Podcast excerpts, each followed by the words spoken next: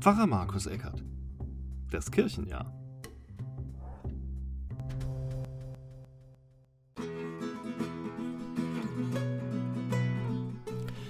Herzlich willkommen zu Pfarrer Markus Eckert Podcast Kirchenjahr. Es waren ein wenig wilde Tage, die hinter mir liegen. Das war einmal die Konfirmation, bei der leider nicht alle Konfis konfirmiert werden konnten. Einer erfuhr erst am Vorabend der Konfirmation, dass er leider nicht konfirmiert werden konnte. Und das war ganz schön heftig. Außerdem wurden just an diesem Samstag auch noch die Regeln verschärft. Die Familien konnten gar nicht so feiern, wie sie sich das gewünscht hätten. Tja, und dann hatte ich in der darauffolgenden Woche einiges für den SWR noch zu tun. Und äh, außerdem hat mich die Nachricht erreicht, dass ich Kontakt zu einer Person hatte, die Covid-19 ähm, infiziert ist. Tja, und äh, nach einigem Hin und Her ist jetzt wohl klar, dass ich doch nicht in Quarantäne komme. Hm, aber jeder weiß, der das alles schon mal durchgemacht hat, das verbreitet eine unglaubliche Unruhe und Hektik.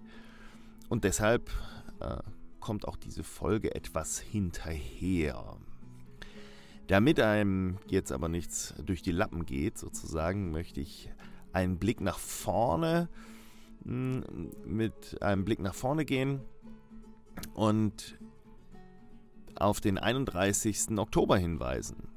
Das ist ja im Kirchenjahr, im evangelischen Kirchenjahr ein besonderer Tag, denn äh, wir erinnern uns als Evangelische an unsere Wurzeln. Am 31. Oktober soll Luther die 95 Thesen an die Schlosskirche zu Wittenberg geschlagen haben.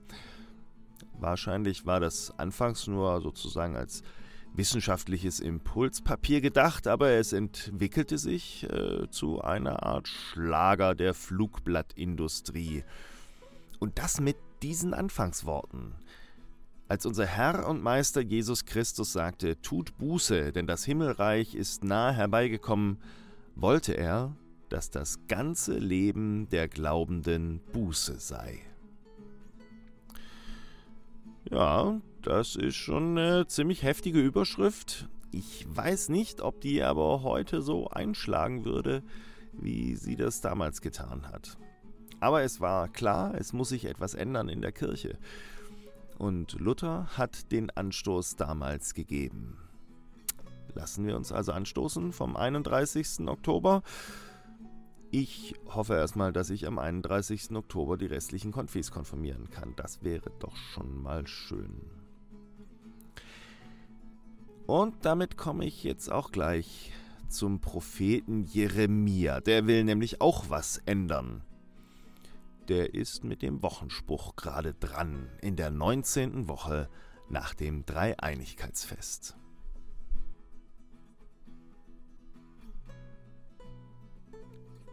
Wochenspruch zur 19. Woche nach dem Dreieinigkeitsfest.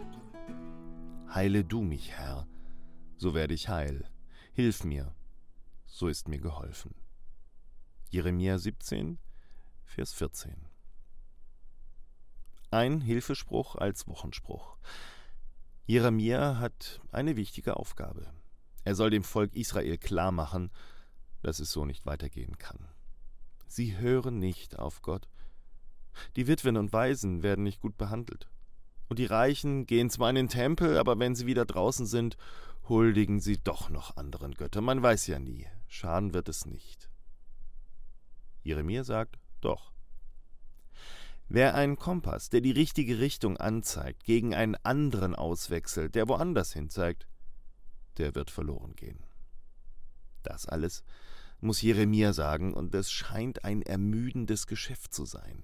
Während er also seinen Auftrag erfüllt, bricht es fast unvermittelt aus ihm heraus. Heile du mich, Herr, so werde ich heil.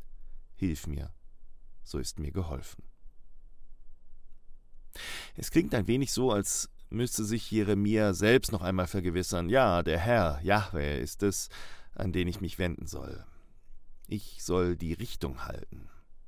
Er ist mein Gott, von ihm erwarte ich Heil.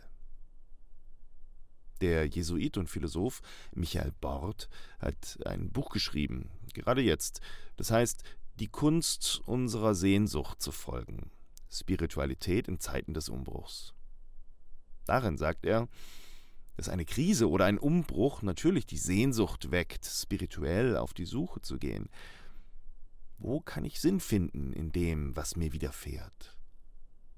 Und tatsächlich kann man durch Meditation beispielsweise durchaus gelassener durch so eine Krise hindurchkommen oder einen Umbruch. Allerdings, das ist auch eine Sache der Übung. Wer eine Sprache vorher übt, wird auch besser in einem fremden Land zurechtkommen, wenn er dann dahin geht. Aber wenn er sie dann immer nur dann spricht, wenn es unbedingt sein muss, wird es schwierig. Heile du mich, Herr, so werde ich heil. Hilf mir, so ist mir geholfen. Jeremia scheint sich noch einmal vergewissern zu wollen. Gott ist nicht nur der, der mir die Aufgaben und die Beschwernisse aufgibt, sondern er ist auch der, der mich heil macht und mir hilft.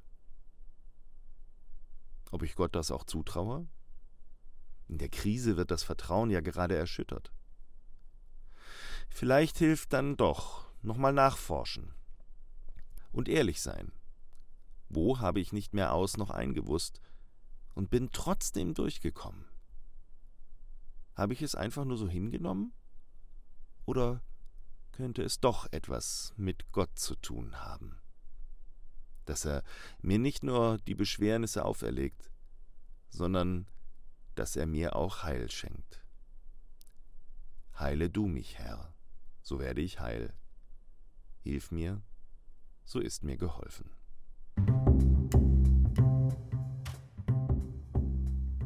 Pfarrer Markus Eckert Das Kirchenjahr